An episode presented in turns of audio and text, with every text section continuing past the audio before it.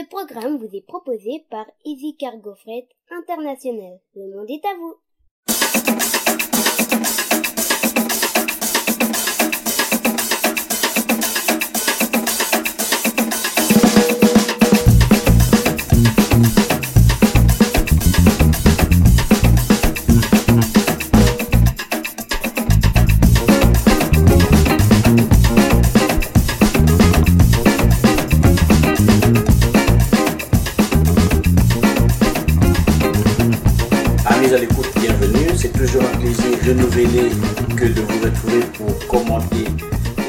À travers les tweets et les posts des internautes.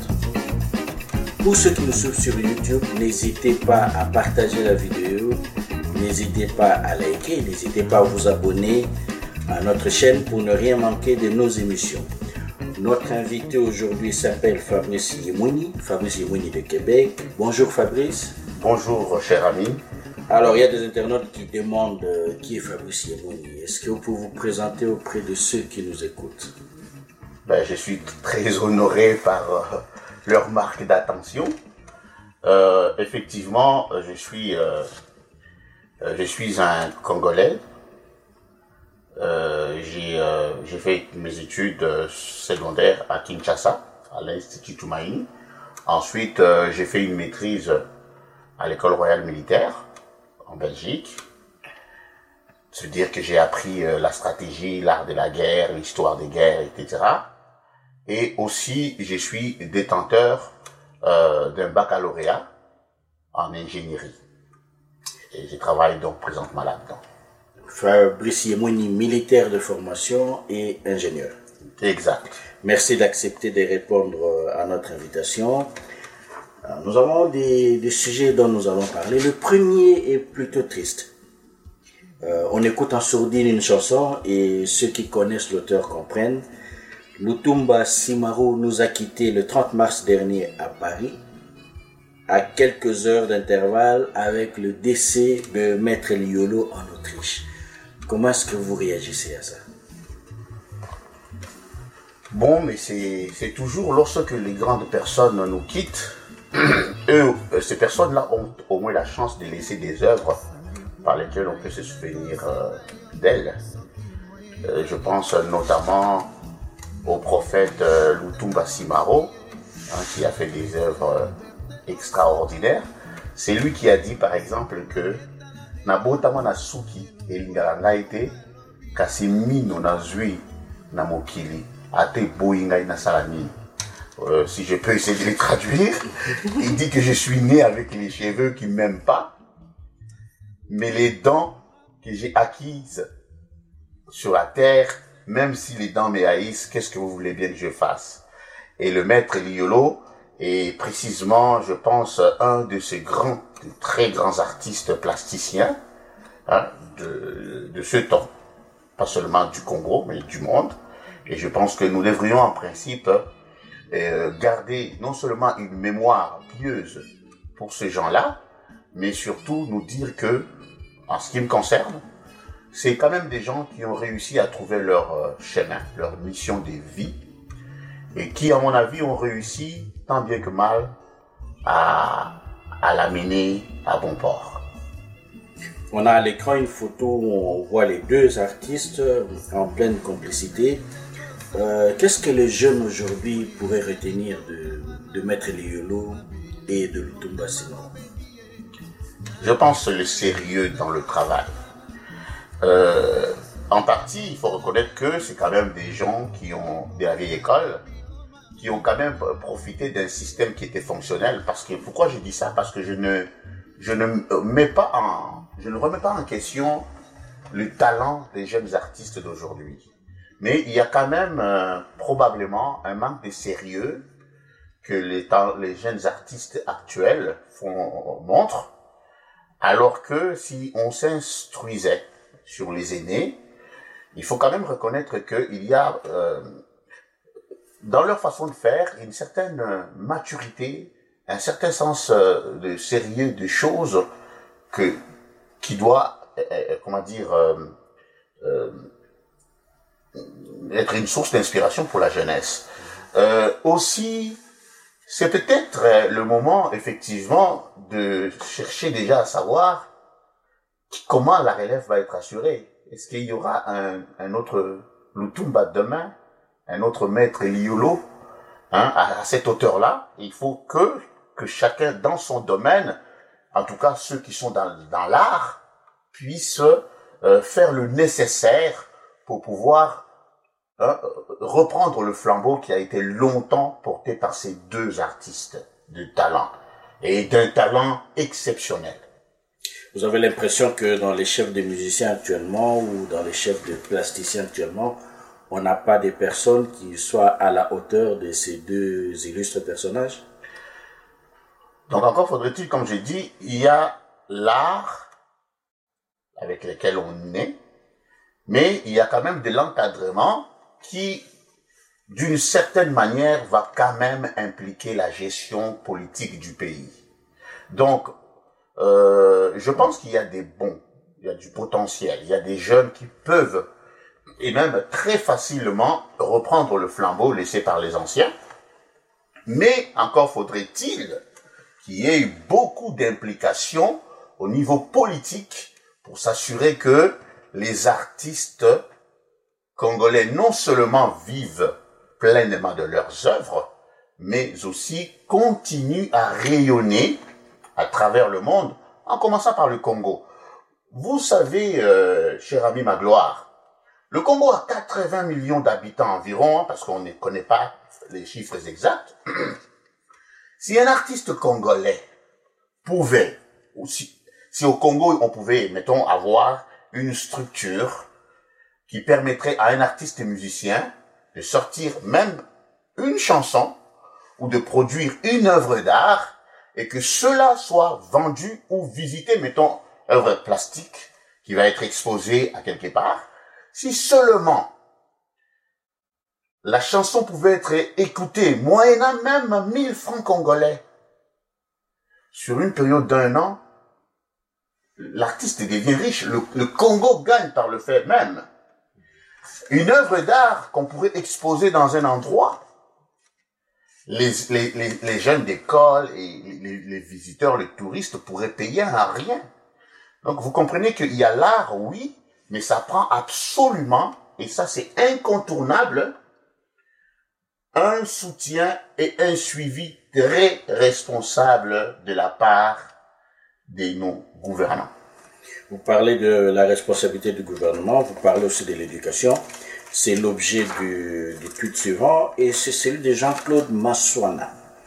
Euh, il cite Julius Malema et il a écrit La Chine produit 2 millions d'ingénieurs chaque année, l'Afrique produit 10 millions de pasteurs chaque année, mais les sorcières nous dérangent encore. Mais c'est vrai que, je vais dire, euh, l'image, euh, à mon avis, est quand même très forte. Et j'aimerais ici trouver le lieu pour euh, souligner quand même l'importance de ces tweets. C'est-à-dire que il est quand même paradoxal que dans un pays comme le Congo, par exemple, bon, lui parle de l'Afrique en général, moi j'essaie de rester concentré sur le Congo, un pays avec autant de pasteurs, autant de prêtres, autant des religieux, parce que euh, il y a au moins plus de 99% des Congolais sont tous des croyants, mais précisément des chrétiens. Mais tout se passe. Peut-être un peu trop 80 Je crois qu'on a 90 si on doit prendre les chrétiens. 90% des chrétiens, mais les autres aussi. Chiffres, on voit les places à Exactement. Mais les autres également. Mais c'est-à-dire que moi, je n'ai rien contre la foi, mais j'ai un problème avec la religion. Dans la mesure où il y a une organisation derrière ça.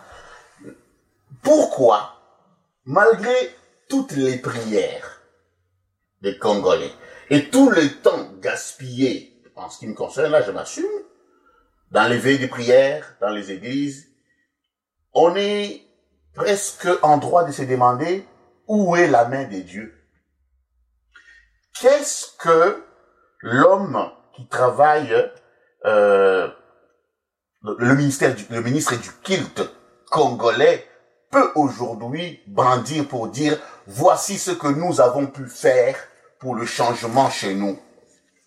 Et l'heure, à mon avis, est venue de sanctionner, minimum, au minimum là, de questionner la nécessité et l'importance de la religion dans notre pays.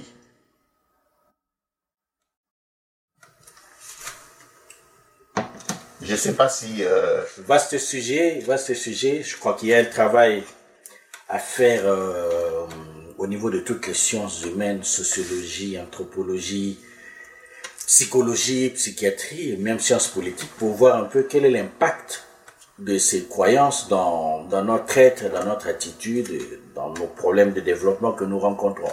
Parce que, Monsieur Magloire, je pense que pour une fois, on peut vraiment dire que la religion est l'opium du peuple. Il me semble que le peuple congolais est littéralement, euh, comment dire, submergé par le fait religieux.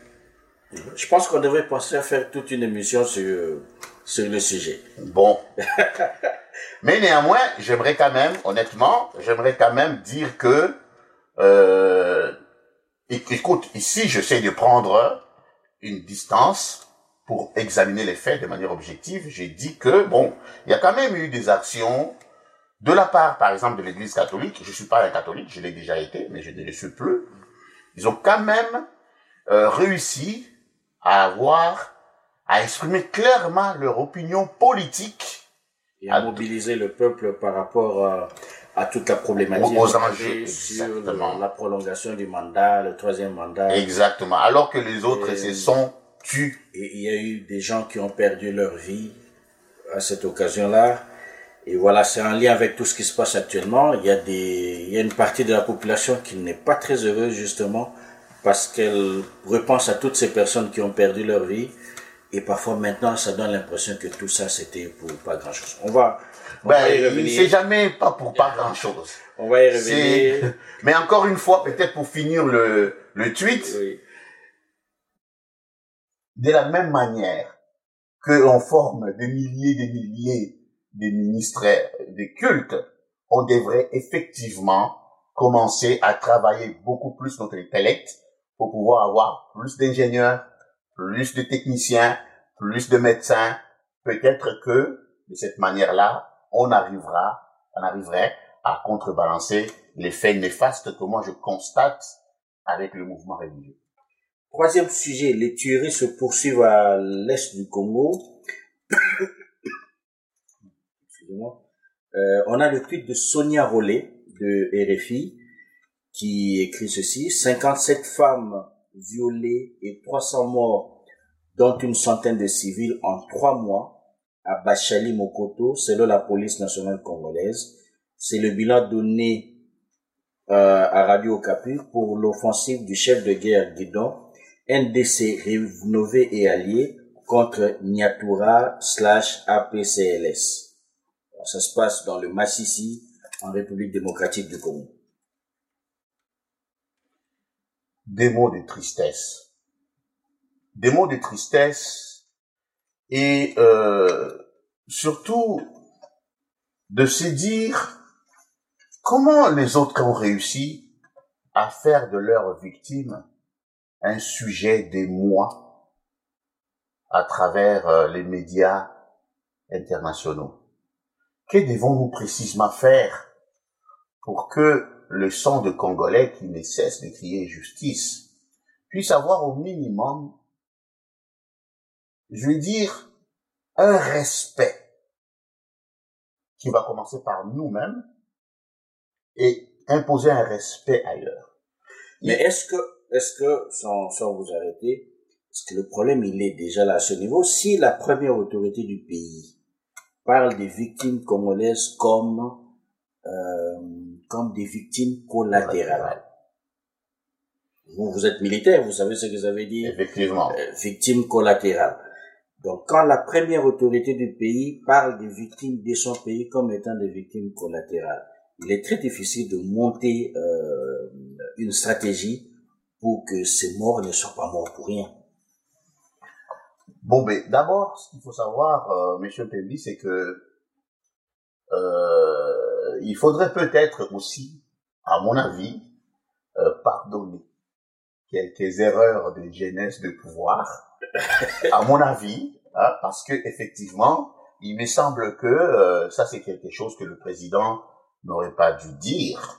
Mais nous sommes, nous sommes dans cette histoire depuis 97-98. Ça fait, ça fait plus de 20 ans. Effectivement, on parle d'un côté. Pour savoir une certaine conscience collective aiguisée par Tout à fait. on parle de 6 millions de morts, ce qui n'est même pas comparable à ce qui s'est passé au Rwanda malgré en termes, en termes, de, chiffres. Parce que les morts, c'est ça que j'ai dit, malgré que un mort ou deux, un mort, tout à fait, malgré que euh, euh, comme tu dis,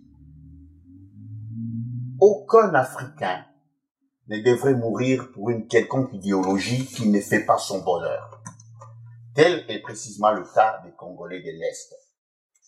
Bon, donc euh, j'aimerais pas trop rentrer dans, dans le débat. Je pense effectivement que en tant que nouveau président qui rentre dans ses fonctions, il faudrait qu'on s'attende quand même à quelques quelques bourdes. À quelques bourdes. Et en tant que tel, nous par contre, Magloire, nous tous en tant qu'intellectuels, et dignes fils du Congo, nous devons précisément réfléchir sur ce que nous pouvons faire pour honorer ces morts et pour mettre fin à cela. Il ne faut pas seulement mettre le poids sur le président de la République et sur l'armée. Il faudrait que tout fils du Congo, toute fille du Congo prenne à cœur cela. Comme je t'ai dit, pourquoi nos morts ne pourraient-ils pas constituer, disons, un fait médiatique qui attirera suffisamment l'attention sur ce qui se passe chez nous On peut. Tout dépend de notre capacité à mettre en place un dispositif de réflexion qui nous permette de voir les choses de cette façon-là. Vos propos s'articulent bien avec le sujet suivant. Une révolution est-elle possible au Congo? Et c'est un tuit de la Loucha qui, qui illustre la problématique. La Loucha écrit hashtag Algérie, la révolution populaire que la RDC a manqué. Et pour cause, la lâcheté de nos soldats et policiers qui nous ont réprimés dans le sang, l'incurie de notre crasse politique, je cite, la désunion de nos forces sociales, les tireurs de ficelles dits communauté internationale. D'abord, à savoir si une révolution euh, comme ce qu'on vient de voir euh, chez nos frères euh, euh avec Abdelaziz Bouteflika, si cela est possible au Congo, il me semble, ma gloire, qu'à l'heure actuelle, euh, je te dirais carrément non. Vous n'êtes pas optimiste Non, pas du tout. C'est-à-dire que c'est, c'est même pas une question d'optimisme, c'est une question d'objectivité. Les éléments capables de pouvoir mettre en branle une telle réalité ne sont, sont tout simplement absents. Qu'est-ce qu'il faut pour avoir ben, une révolution? Bon, mais ça prend, à mon avis, ça prend d'abord un leadership responsable. C'est-à-dire qu'il faut qu'on doit avoir des bons éléments brasseurs qui vont devoir travailler sur la conscience collective pour leur faire, pour faire comprendre à la population qu'elle ne doit reculer devant rien face à l'oppression. Mais qui dit population dit également les forces de l'ordre. Euh, parce que c'est très facile un policier qui n'est payé même pas 30 dollars de l'heure, euh, de 30 dollars euh, le mois, à qui on dit va dans la rue, tire sur les manifestants, et qui le fait également. Mais est-ce que tu peux m'expliquer le mécanisme par lequel il, arrive, lui, à décharger son âme sur des manifestants, alors qu'il sait que lui, quand il va rentrer chez lui les soirs, probablement, sa femme qui est en difficulté d'accouchement risque même de mourir parce qu'il n'a pas l'argent. Comment?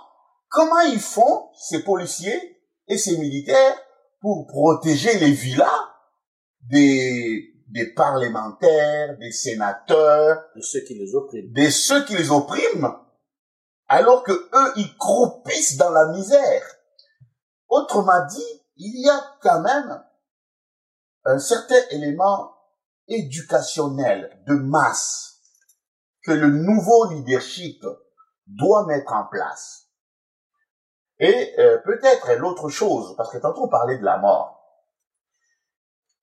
Le Congolais, de manière générale, a trop peur de la mort. En partie, c'est à cause de tout ce que nous avons appris hein, à, propos de la mort par le truchement de l'Église. Hein, vous savez, hein, si vous avez, si vous faites telle chose, vous allez vous retrouver en enfer. Donc toutes ces dichotomies font que finalement le Congolais étant trop religieux préfère souffrir et de se lancer dans des actions qui peuvent aller jusqu'à la mort pour autant que cela puisse être à l'origine du changement. Donc, pour résumer, ça prend un nouveau type de leadership qui va travailler directement sur la conscience collective pour faire comprendre le peuple son bien-être. Quand j'ai dit peuple, j'inclus tout le monde, y compris les forces de l'ordre. Et en ce moment-là, peut-être également, commencer déjà à prendre une distance philosophique avec les notions comme la mort, la souffrance. Sinon, si tout le monde devait avoir peur de la mort, il n'y aurait jamais eu des révolutions françaises, il n'y aurait jamais eu rien. Finalement, il n'y aurait jamais eu rien là dans le monde. Il y a probablement une part de religion dans, dans l'attitude qu'on a par rapport à la mort, mais je pense aussi qu'il y a, qu'il y a nos traditions africaines depuis toujours qui, qui sont plus pour l'exaltation de la vie que pour tout ce qui touche à la mort. Ce qui fait que dans les traditions africaines, même avant l'arrivée des religions, euh, la mort, la mort, c'est quelque chose qu'on repoussait le plus possible et que la recherche de la force vitale, c'était, c'était une philosophie euh, prégnante dans la vie quotidienne. Je, pense Je suis d'accord avec toi, mais en partie seulement ma gloire. Parce qu'il ne faut pas oublier une chose que nos ancêtres croyaient à la réincarnation. C'est que l'Église et la religion nous a interdit. L'Église dit précisément, il est réservé aux hommes de mourir une seule fois, après quoi vient le jugement. Alors que dans nos sociétés antiques, des fois lorsqu'un enfant naissait, les ancêtres pouvaient dire telle est en fait la réincarnation de tel oncle ou de telle tante qui nous avait quittés. Autrement dit, dans la philosophie ancestrale bantou, la mort ne constitue pas la fin de la vie, du moins la fin de la vie physique, mais pas la fin de l'existence. Or, les morts ne sont pas morts. Exactement.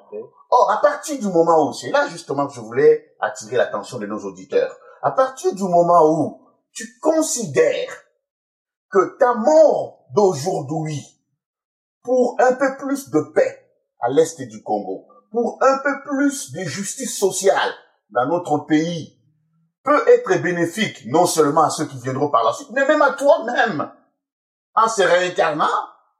Mais les données changent.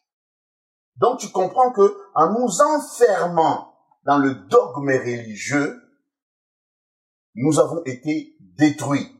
Même notre potentiel révolutionnaire est en fait submergé par le fait religieux.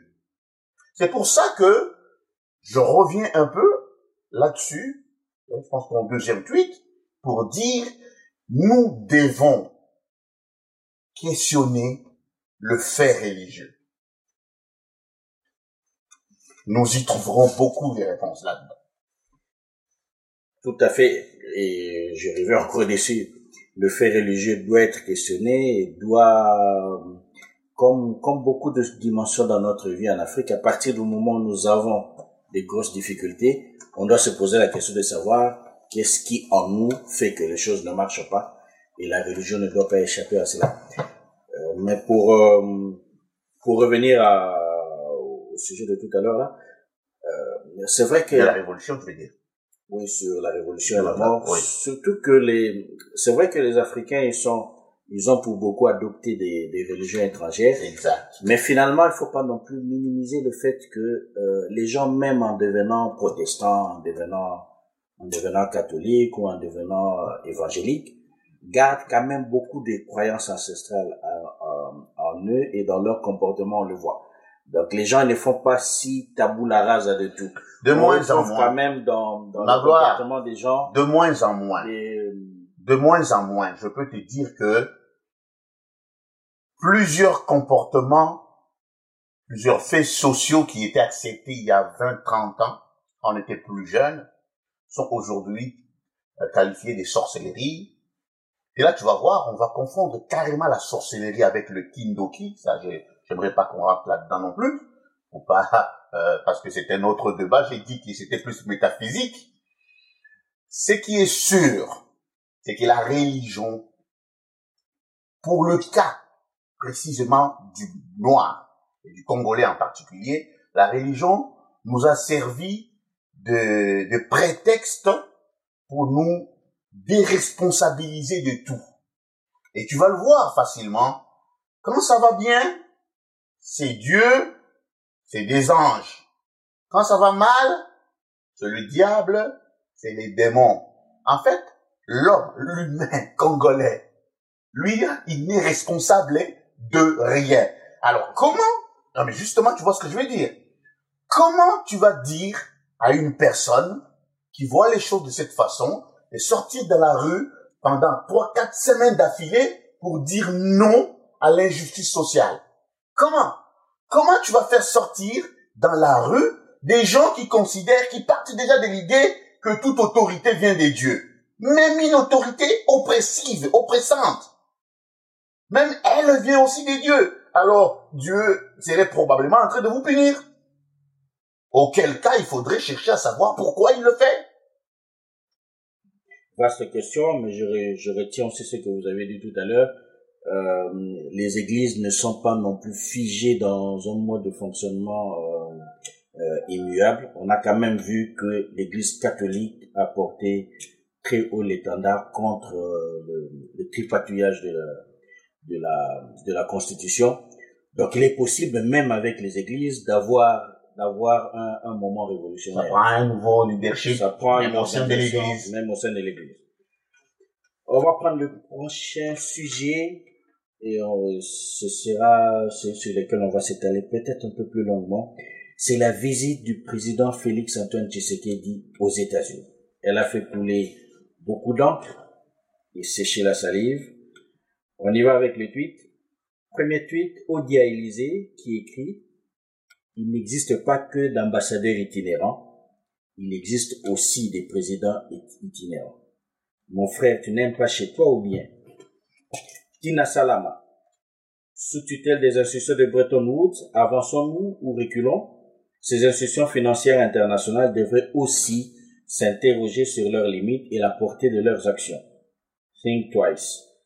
Elle répondait ainsi au tweet de Christian Lusakono, euh, qui écrivait le FMI va auditer les finances de la RDC avant de proposer, s'il le désire, un appui de programme au gouvernement, a déclaré à Top Congo sa directrice générale, Christine Lagarde, après entretien avec le président Tshisekedi. Firmin Yangambi a y a-t-il d'intérêts congolo-américains ou plutôt des intérêts américains au Congo?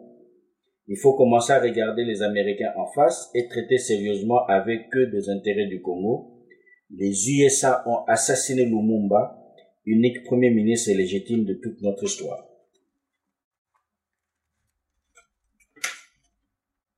Alors, je vais prendre un autre tweet qui est, qui est humoristique, amusant.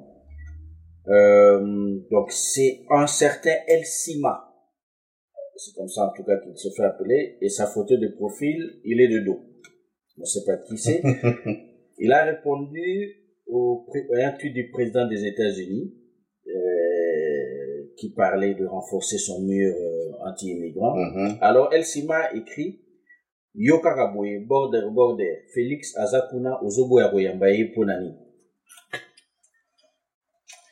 Voilà, ça c'est le tweet de, de El Sima. Alors, ça ouvre un peu, euh, ça tend la perche à ce qui suit. Il y a eu beaucoup de discussions autour du fait que Félix Tshisekedi serait reçu ou pas par, euh, par Donald Trump. Et autour de ça, on fleurit des posts, des à la limite euh, des fake news. Mhm. Par exemple, Lola S qui a qui a tweeté une photo de la Maison Blanche en bleu et elle écrit la Maison Blanche en mode bleu pour honorer la visite de Fatih. Bon, on va préciser que la Maison Blanche, Blanche était en mode bleu pour la journée internationale contre l'autisme. Ça n'avait rien à voir avec, avec la visite, avec la visite de Fatih. Euh, il y a un post Facebook de Christian Le Garant dans lequel il donnait le programme de la visite de, de Félix Antoine Tshisekedi. Le protocole, oui, je me Et, et euh, on voit qu'il y avait une rencontre avec le président des États-Unis. C'est tout le monde savait qu'il n'y aurait pas de rencontre, Mhm. mais voilà, ça a été diffusé. Et voilà, ça, ça a provoqué beaucoup de discussions. Donc Félix Tshisekedi aux États-Unis, il signe des accords et il ne rencontre pas les présidents des États-Unis. Comment est-ce que vous réagissez à tout cela? Euh, Monsieur Magloire, euh, je suis, euh, je suis très content et même privilégié d'avoir euh, à réagir sur, euh, sur ces sujets, particulièrement. Je me rappelle quand on était plus jeune, lorsque le président Mobutu faisait des visites euh, à Washington, DC, mais c'était quasiment un prince. C'était l'ami du président américain. Les, les Reagan et tous, et tous les autres, là, les Bush, tout ça. Donc la première question, c'est de savoir pourquoi le président américain actuellement a refusé de rencontrer son homologue. Écoute, à moins que nous nous considérions comme un tout petit pays, là, tout petit, hein, qui n'a qui n'a rien à apporter aux États-Unis. Sinon, la question reste ouverte. Pourquoi le président congolais a-t-il accepté d'être reçu comme un, comme un diplomate de seconde zone tu, connais très bien ma position envers euh, la politique de notre pays. Je suis pas quelqu'un qui prend de, de, qui affiche des positions tranchées. Euh, je suis pas contre le président Fachi.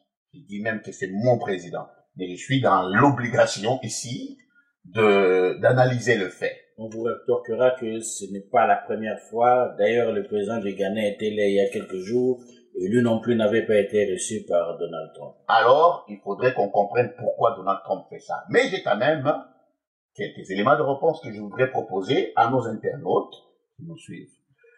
Et ce qu'il faut savoir, c'est que on dit toujours que l'attitude affective et émotionnelle du blanc à l'égard du noir varie en fonction des intérêts en présence. Ceci devrait déjà répondre au tweet de celui qui dit Yoraka border border.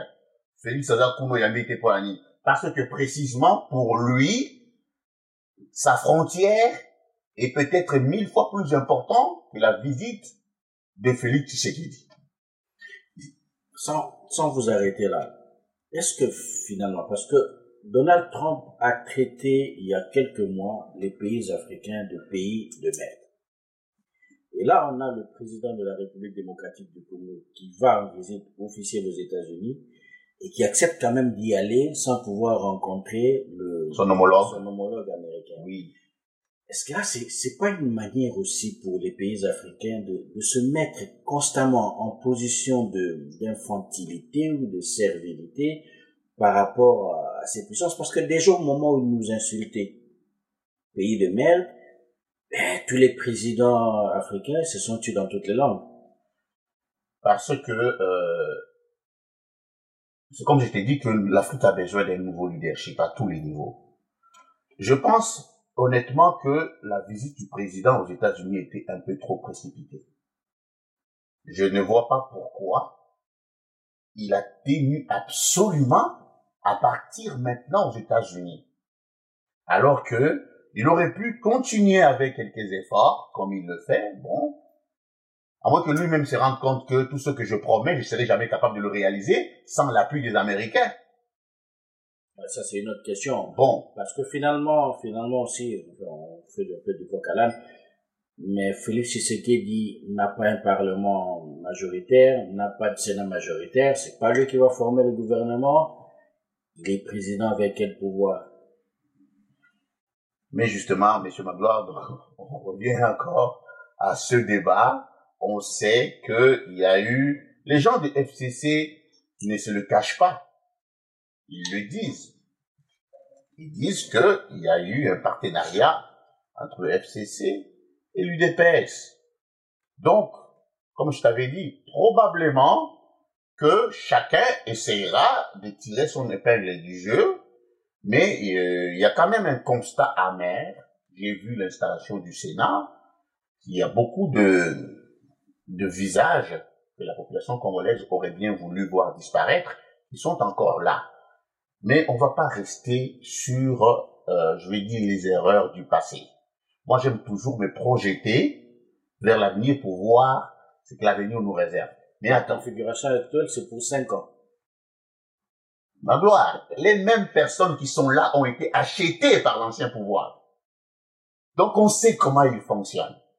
On sait que ils, ne doivent pas leur fidélité à Kabila ou à une quelconque idéologie pour laquelle ils sont, elles sont prêtes à mourir. Non, ces personnes-là n'ont pour seul Dieu l'argent. Tu me suis? Donc, si les Américains arrivent à donner une bonne cagnotte au président Félix, peut-être qu'il pourrait retourner tout le Sénat et tout le Parlement, qui aujourd'hui est FCC, qui demain pourrait devenir carrément Fachi. Mais sous-estime pas la bêtise congolaise. On n'est pas là dans la politique fiction, là. Mais, depuis 1960, on est toujours dans la politique fictive du fiction au Congo.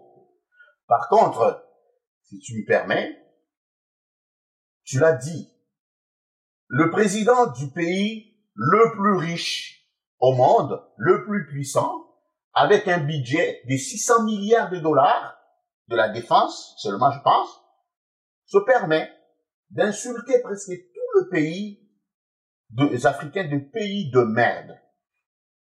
Non seulement que les autorités africaines ne disent absolument rien, mais dès qu'ils sont élus, la première chose qu'ils cherchent à faire, c'est de courir là-bas. Celui qui les traite de... Qu'ils nous disent qu'est-ce qu'ils vont faire là-bas. Qu'ils nous disent vraiment, qu'ils nous montrent même qu'est-ce qu'ils ont déjà gagné des relations passées avec les États-Unis. Les États-Unis a fini par créer des relations diplomatiques solides avec le Rwanda jusqu'à aller construire une ambassade là-bas. On sait pourquoi. C'est pour ça que je t'ai dit, ça c'était ma phrase de départ, ma thèse de départ. L'attitude affective et émotionnelle du blanc à l'égard du noir varie en fonction des intérêts en présence. Si Donald Trump ne trouve pas pertinent de recevoir un président qui puisait est, à l'origine d'un d'un contentieux, on va le dire comme ça, même si euh, peut-être pas un contentieux parce que je suppose que du point de vue judiciaire tout ça est déjà réglé, hein. Mais il y a quand même une matière à contradiction par rapport à son élection, etc. Si lui refuse, ça veut dire qu'il trouve pas d'intérêt. Et Yangambi a parlé justement de, de, question, de se questionner sur les intérêts, comment il disait, congolo-américains ou les intérêts américains au Congo. Ah ben, je peux quasiment dire qu'il n'y a pas d'intérêt congolo-américain. Il n'y en a pas. Il n'y a pas un projet sur lequel les Américains travailleraient en synergie ou en partenariat avec le Congolais pour le bien-être des Congolais.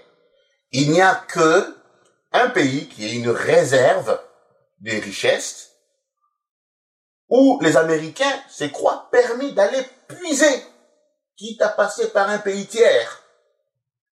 Donc, honnêtement, pour revenir, je pense que, à mon avis, le président Fachi aurait dû attendre un peu. Finir, régler tous les problèmes, toutes les considérations stratégiques qu'il a encore au pays, parce que j'ai dit, lors de notre précédente euh, émission, on avait parlé, en ce qui me concerne, de l'importance de la mouka.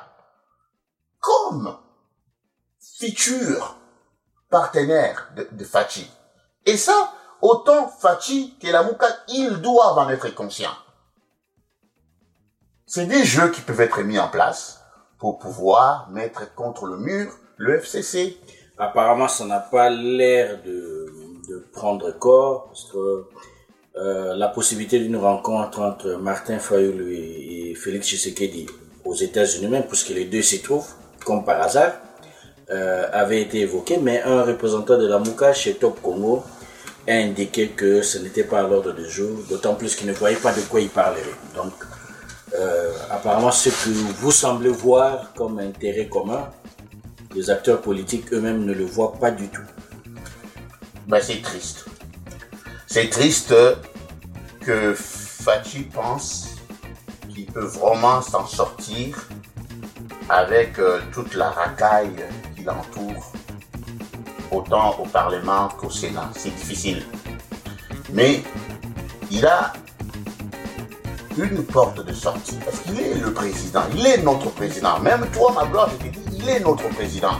Nous avons tous l'obligation de travailler avec lui. Mais nous avons également l'obligation de dire les choses telles que nous le pensons. Il a également l'obligation de tendre la main à une entité le peuple avait exprimé une préférence majoritairement. Ça ne fera pas de lui un moins président, non. Ça fera toujours montre, ça mettra encore une fois en avant son esprit d'ouverture et réconciliation. Je ne sais pas si euh, j'arriverai à, convaincre toi ou à convaincre les- ceux qui suivent euh, afropanorama.com. Mais voilà. Merci, ça sera le mot de la fin. Euh, merci à vous qui avez été avec nous. Euh, vous êtes sur afropanorama.com, vous avez suivi et des postes. Notre invité, c'était Fabrice Yebouni. N'hésitez pas à partager la vidéo sur YouTube, n'hésitez pas à vous abonner sur euh, Gracias.